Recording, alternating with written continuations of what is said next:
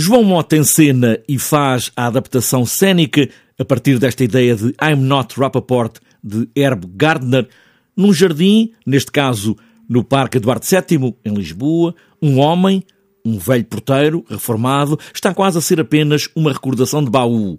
Um outro velho, ex-comunista, mas ainda com fé para mudar o mundo e salvar os homens, vivem rodeados de tudo o que pode aparecer num jardim traficantes, ex-toxicodependentes, enfim, muita gente. João Mota diz que estamos diante de uma comédia dependurada numa tragédia, como são estes dias. Pode ser uma alta comédia, mas é, é uma comédia com.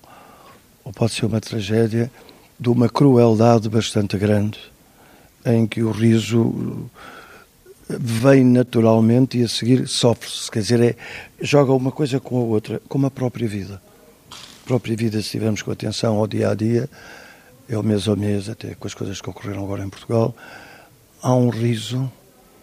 Hoje há futebol, amanhã há futebol.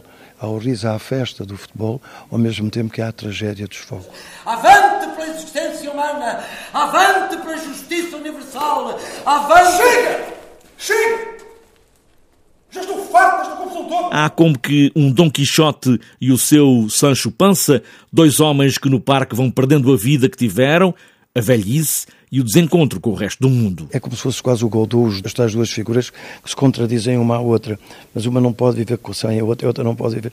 Depois, há teatro dentro do teatro, vai criar, há uma personagem que vai criando outras personagens conforme lhe, lhe interessa ao nível porque é um, um, comunista, um velho comunista. Este homem pode ser de um momento para o outro espião ou advogado, capitão da polícia ou chefe da máfia. Num jardim onde por vezes o mundo é avassalador, como o traficante que cobra o dinheiro perdido para uma mulher que quer deixar a droga. Olha a coelhinha fugir, a porca da coelhinha. Eu vivo numa cidade muito bela. O que é que está a acontecer com esta cidade? Somos velhos, diz uma das personagens, não somos ricos e cometemos o pecado de viver devagar.